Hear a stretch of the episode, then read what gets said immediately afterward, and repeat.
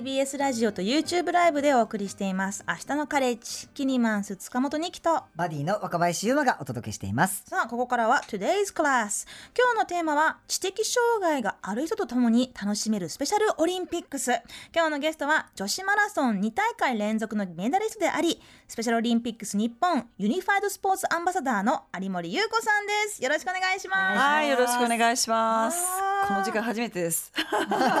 遅い時間にどうもありがとうございますいやいやなかなか新鮮でいいです。いそうですかそう言ってくれるとちょっとほっとしますけど 普段は早寝早起きなタや、そうでもないですけど、まあでも早起きはありますね。癖ついちゃって。はいだいたい六時、七時以降起きるのが気持ち悪いんで。やっぱアスリートってそういうものですかねやはりじゃあこの時間何していらっしゃるんですか？この時間でもね、まだ起きてます、やっぱり。ううんん、十二時ぐらいに寝る感じですかね。そうなんです今日は特別にあご出演いただいてどうもありがとうございます楽しみにしております。ありがとうございます。あのスペシャルオリンピックスってね、あのまあ今日はあんまりこう聞いたことないなという人も多いと思うので、ぜひねその話いろいろ聞いていきたいと思うんですけれど、はい、よろしくお願いします。はい、まあ、その前に、えー、まあ、もう紹介は不要だと思いますけれど、ね、プロフィールをご紹介しましょう。えー、有森裕子さんは岡山市出身。1992年バルソナバルセロナ五輪で銀メダル、96年アトランタ五輪で銅メダルと2大会連続女子マラソンでメダルを獲得された方です。えー、レース後に残した自分で自分を褒めたいという言葉はその年の流行語大賞になりました。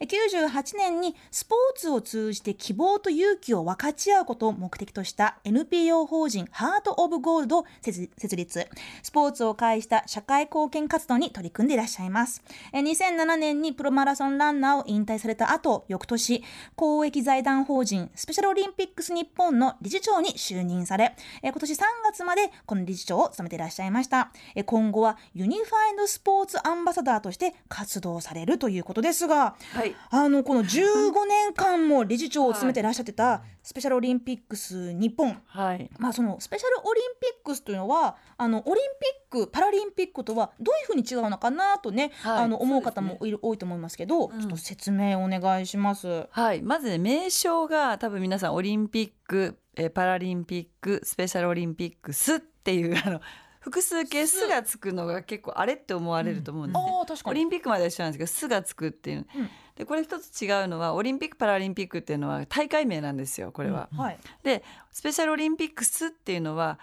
継続的に毎日スポーツを通した活動をしている団体名なので活動名なので、はい、あの大会名ではないというかまずここであの違い。があるということと,、えー、とアスリートが全員知的に障害のある人たち、まあえー、とダウン症自閉症の方も入れての、えー知的障害者はい、が、えー全員アスリート。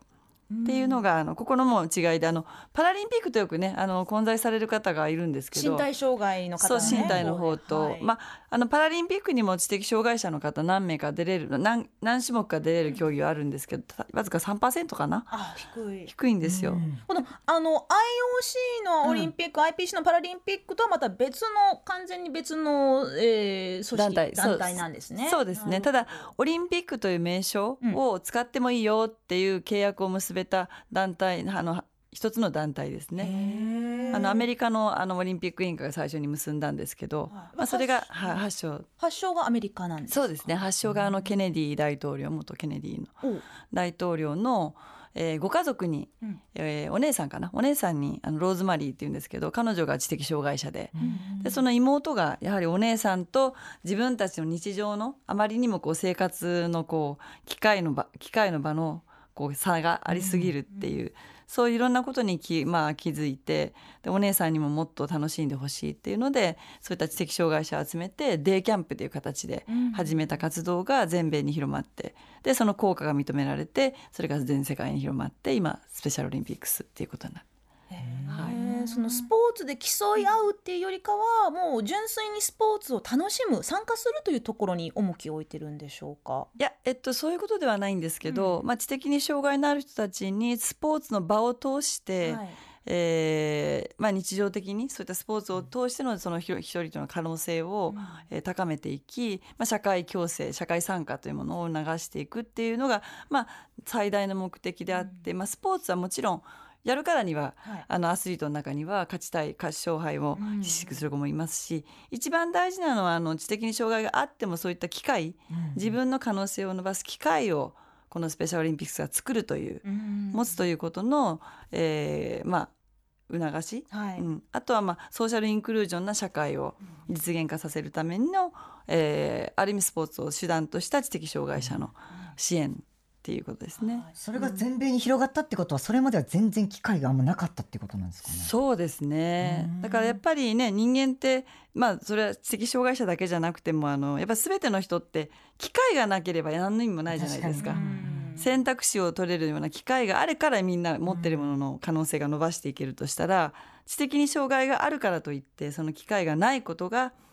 どれだけあの不公平だったかというか、うん。だから彼らは何もできないんじゃなくて知的障害が問題なんじゃなくてそれを機会を作ってくれてない社会がはい。非常に障害だったっていう。自分で何かをやってみたいと思っても、うん。やっぱりどうしてもその、まあ、いろんな支援を受ける方々としてはこう誰かがこれをあの提供してくれないとん。何も始まらないってことたくさんありますよね。そうですね、うん。だからそれを、まあ、あのいち早くはい。スポーツという一つの手段を通して手法を通してそういった人たちを社会と一緒にね社会の中で一緒にあの生きていけるそしてまあいろんな可能性を引き出していけるっていう。そしてそれぞれが生産者になって自分の人生を生きていけるっていう。そこをまあ支援してるっていう根本的にはですね。はい。すっごいもう昔の話なんですけれど、うん。私ニュージーランドの高校に行った時にそのスペシャルオリンピックスのからからあのその説明をしに来てくれた方が学校に来てで、まあ、そのボランティアを募集してますって話してたんですよ。で私と友達2人で「えなんかや行ってやってみる？面白そうだやってみようか」って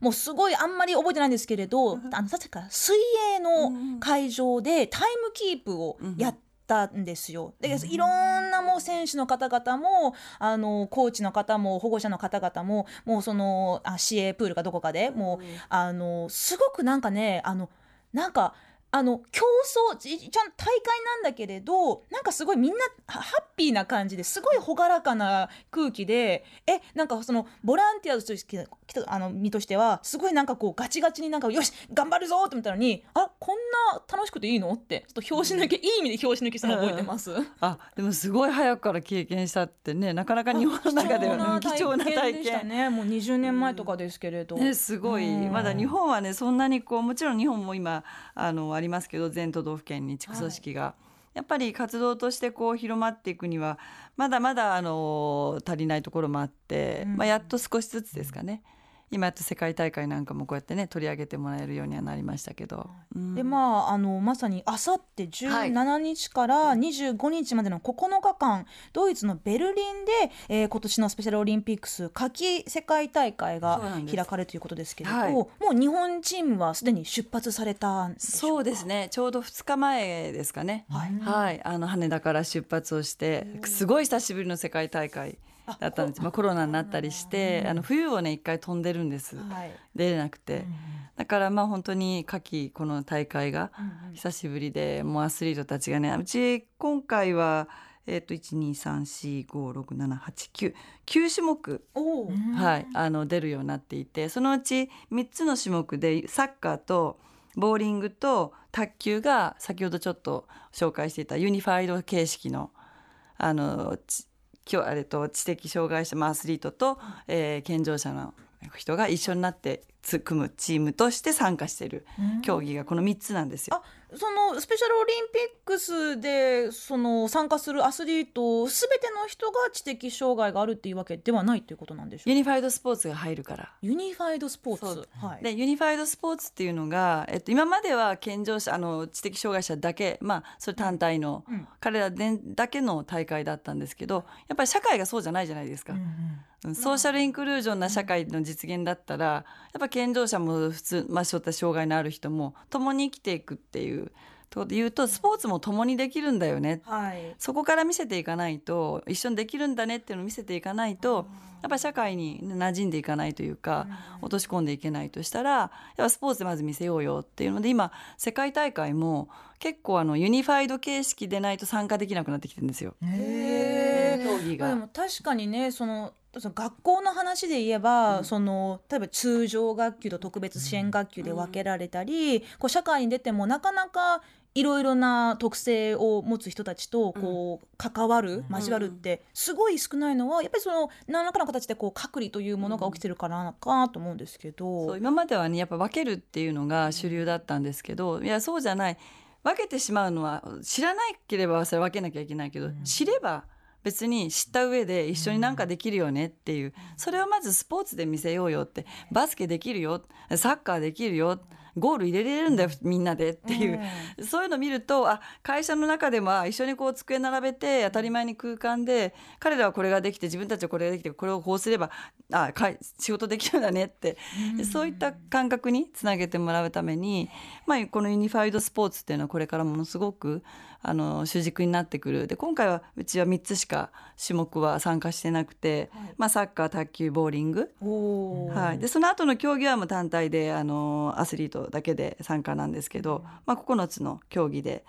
えー参加を今回してます。ゆうまさんどうですか？なんか今回日本から出る、はいはい。あの出場の競技なんかいろいろありますけれど気になる競技とかあります、そう。あ。この赤いのがあありがとうございます。はい、これが今回参加するこのユニファイドスポーツっていうのは、あのあれなんですか？そのチーム戦のものだけがそういうスポーツそのユニファイドスポーツに入るんですかね？そうですね、まあ、ボーリングだったらあとペア。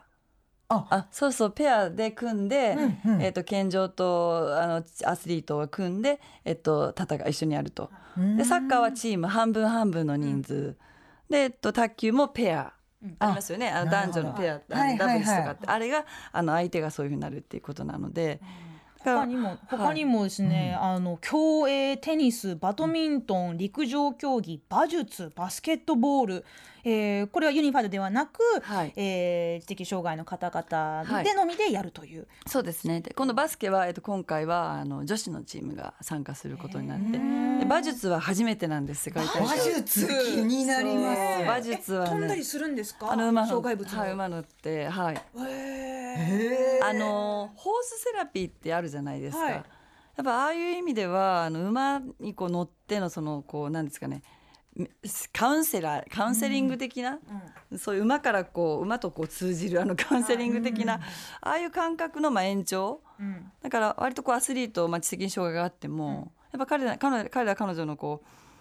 なんですかね。メンタル的なところが通じるんですかね馬に。もうん。ちゃんと。ちょっとあのまああえて質問したいことなんですけど、このユニファイドスポーツというのは、はい。まあいわゆる健常者と知的障害者がこうまあタッグを組んでチームプレーをするっていう。でもそこでこう健常者選手の方がちょっとなんていうかあのまあはハンディになるというかこう明らかな差っていうものが出るものじゃないのかなっていうのはちょっとここで失礼ながら聞かせていただいてもよろしいですか？で最初あのそういうことがあってかなかなかあのパートナーその健常者の人パートナーの方が見つからなくて難しいプログラムだったんですよ。で一回やっぱりちょっとこうダメになってでもうちょっとあのルールを変えましょうっていうことで変えて3種類に分けて、えっと、競技性のものとあと一緒にやるんだけどやっぱりその技術の高い人がそうじゃない人に教えながら一緒に楽しむっていうパパターンと、もう最後は、えっと、完全にレクリエーション的に元に楽しむみんなでただこう交流をする、はい。それが主あの主たるところでっていうその 3, 3つタイプに分かれてユニファイドスポーツ競技性のものは基本的には同じ競技レベル。うん。だいたい年代一緒、はい。だから大体大学生ぐらいのあの学生さんたちがあのチームとして入るっていう形でとだあの大事なのはチームになったら、えっと、いくら若どうしようがコーチ的な役割をしちゃいけないんですよ。うんうん、あそう。そういうケアはしない。でコーチはコーチでいるから、はい。あくまでもチームメイトはい。という対等な立ち位置にあってはい。コミュニケーションを取るっていうのをもう重視した上でこの、えっと、ユニファイドスポーツっていう競技性のものは今回の競技は行われるっていう。でも確かにお話聞いてて思ったのが、そのまあ、最初はねこうなかなか機会がない知的障害の方々のためにこういうスポーツのリクリエーションを、えーまあ、設けようってなったんだけれどそれのままそのままだとまだこうなんか特別な人たちのために特別な場を作ってあげるで終わっちゃいかねないじゃないですか、そうじゃなくて本当にもう広い意味でみんなでなんならもう誰でも対等に一緒に楽しめる、きよあの競い合えるっていう、このユニファイドスポーツすごい初めて聞きましたけど、うん。多分ねこれからすごい大事になってくると思うし、まあ、私たちの掲げてるスローガンが「Be with all」っていう、まあ、みんな一緒に共にっていう、まあ、共に生きていく社会っていうところの,、まあ、あのこう一番シンボライズ的なこう私たちの事業というか活動が多分このユニファイドスポーツかなってこれを知ってもらえれば知ってもらうほど健常者の人とそうじゃない人がすごくこう気づきが生まれて、あのいろんなこう自分の気づきにもなる相手の気づきにもなる社会の気づきにもなる、っていうことで言うと、まあ、これからまさに社会が目指す、ね、あのものをいっぱいこう生み出していけるかなって期待してるんですけどねすごく。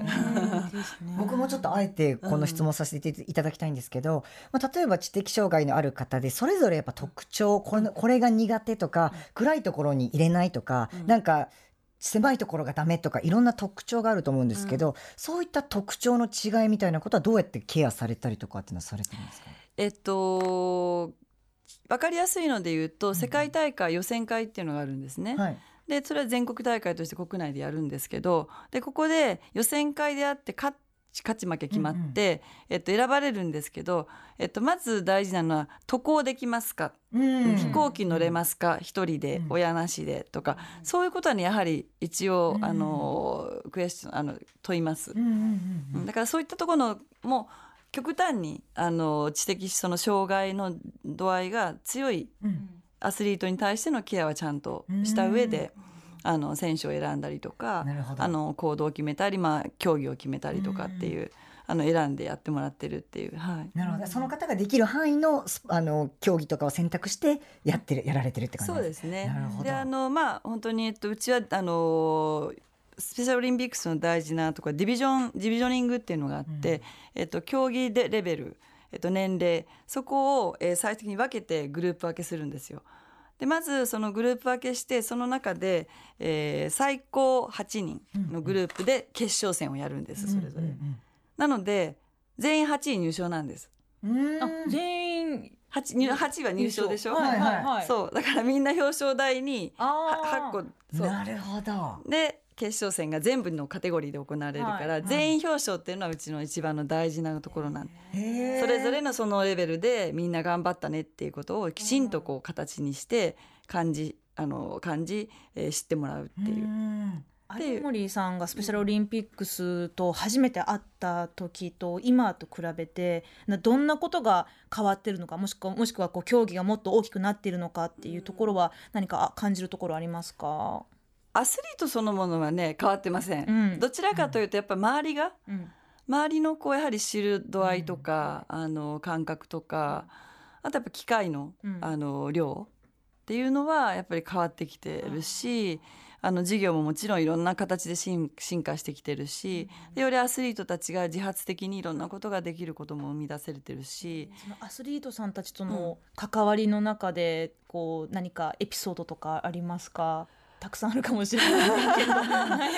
けどいやーあのアスリートから教えられることいっぱいありますね。はい。うん、もう彼らはとにかく目の前でやれることのあるその機会があるということをもう思う存分楽しむ、もう達人なんで。うん。それを見るときにねやはりなんかこう健常健常って言われて自分たちがなんか文句ばっかり言って 機械って本当最低限ちゃんとあるのになんかああでもないこうでもないとかあのなんでなんでっていうそういう自分のこうなんでしょうねうー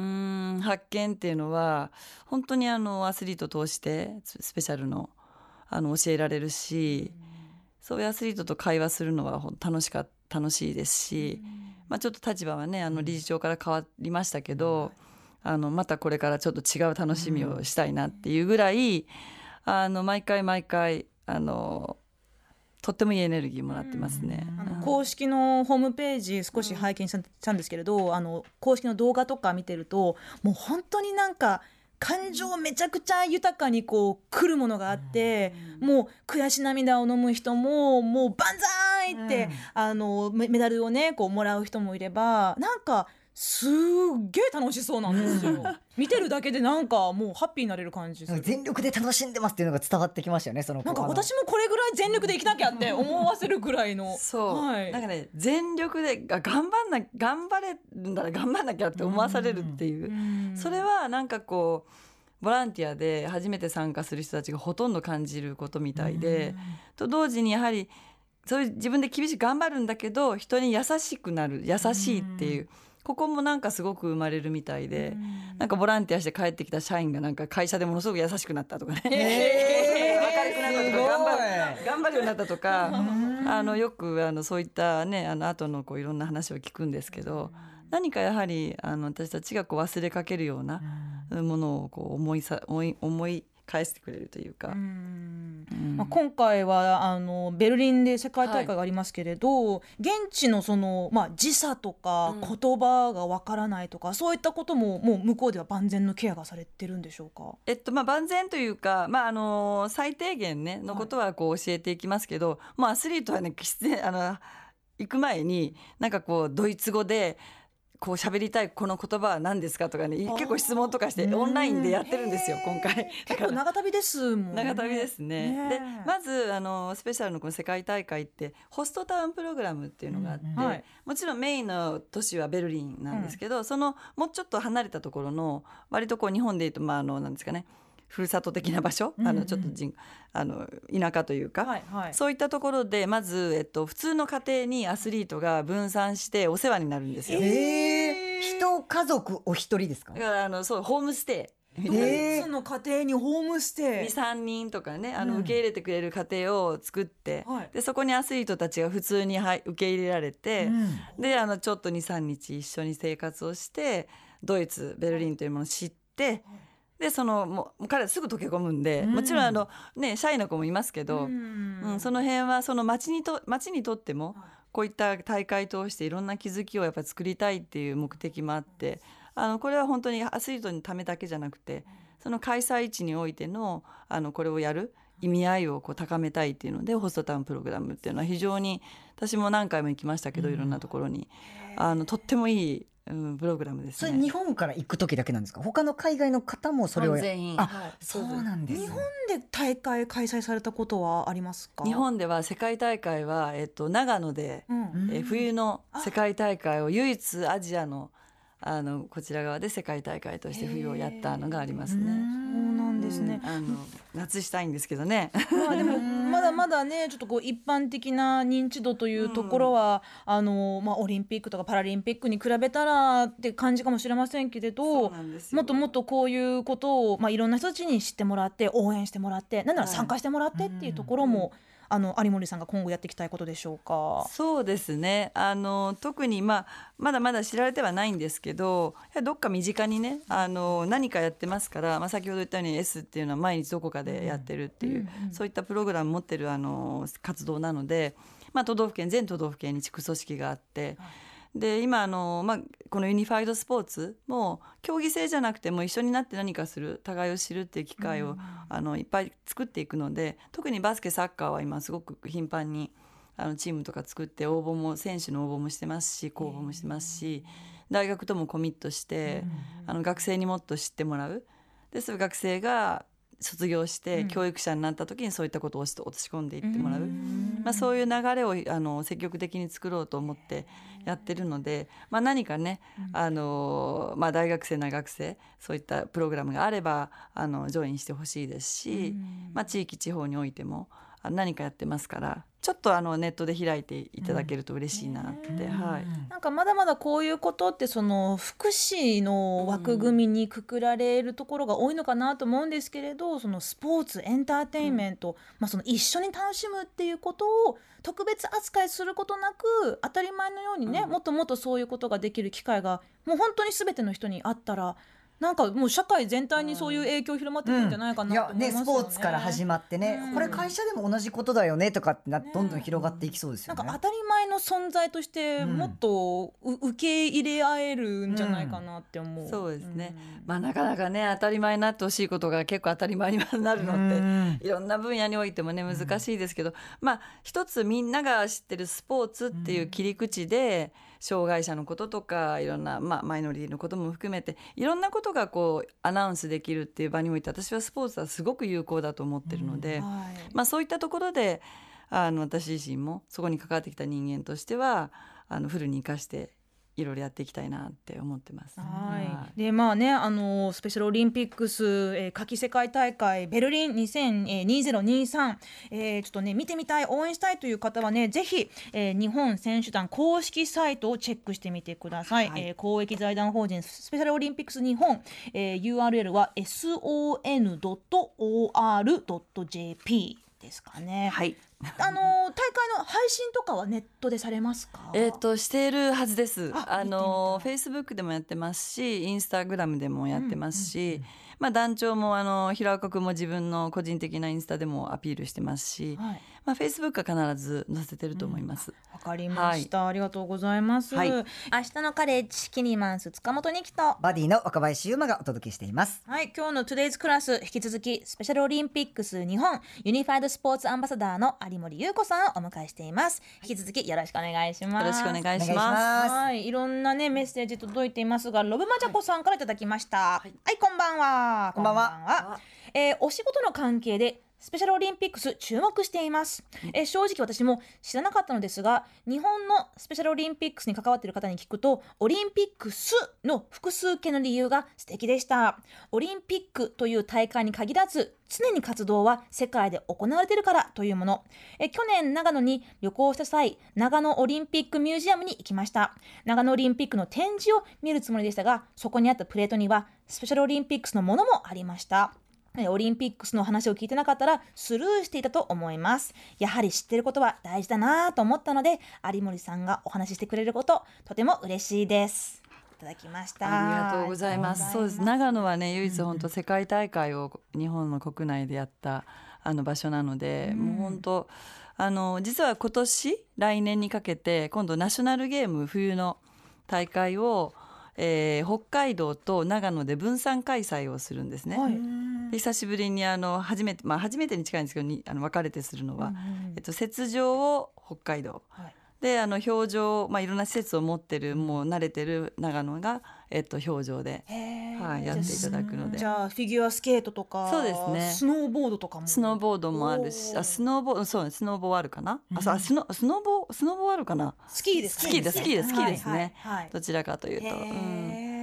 でもフィギュアもあるしうんうんうんちょっと楽しみに、楽しみですそうねですねはい、はいありがとうございます。こちらもいただいております。はいチャタンの奥ちゃんさんからいただきました。えー、ニキさん、若林さん、こんばんは。こんばんは。私のスポーツは自転車。運動じ、えー運動時間は通勤の往復2時間。蒸し暑くなったここ最近、坂を登るのがきつい。とにかくきついです。しかし、運動音痴の私がまさか大人になって、こんなアップダウンを自転車で楽しめるなんて驚いています。という。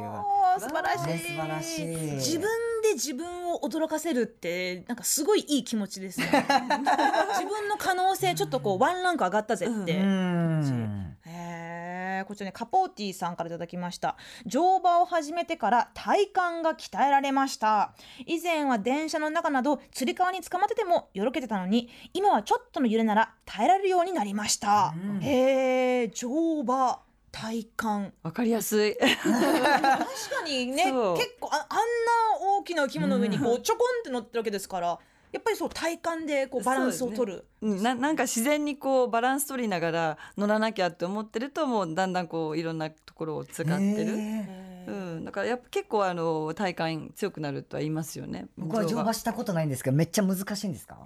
あの体幹こう意外と乗るのって。コントロールっていうところ力ん力んだり何とかしてやろうと思ったらあのすごい大変だと思います。え じゃあ何もう馬と心を。馬そうま任せるの馬の流れにこう任せて。馬の流れに身を任せ。任せて。変にしようと思ったらもうバレちゃうんですねバレちゃう。ねバレちゃう。あの落とされるかもしれない。スペシャルのアスリートさんたちはどういうふうに乗馬されてますか、その最初に挑戦する時とか結構怖くなったりしないんでしょうか？多分まあなんか誰かのきっかけだと思うんですけど、場所もねそんなにあるわけじゃないので、あの知り合いに教えてもらってとか、でも結構慣れてあの自然に乗ってますね見てると。私たち私なんかも全然ダメですけど。そうですか うんあといかがでしょう？はい、こちらもいただいております。はいラジオネーム、アイラブニューヨークさんからいただきました。ありがとうござい。ます高校生の時にチアリーディング部に所属していました。人を投げ飛ばしてキャッチしたりするかなりハードなスポーツです。全国優勝もする強い学校だったので入部するにもオーディションがあり受かってからも最初の3ヶ月は毎日毎日筋トレ。練習が始まってからも夏休みなどなく毎日毎日ひたすらストレッチ開脚ジャンプ寸分の、えー乱れも許さないダンスの練習バク転の練習トップの人を投げ飛ばしてキャッチする練習などなどやっていました1回でも練習を休むと試合出場のレギュラーから外されるためとにかく毎日必死でした。そんなハードな生活で得たものは負けん気です。みんなで一生懸命努力してミスのないパーフェクトなパフォーマンスをするって生半可な気持ちじゃできないので絶対ミスしない負けないという負けん気を得られた気がします。今でもバレバリバリの負けず嫌いです。はいというねいただきましたけれども。投げ飛ばすっていう表現がね。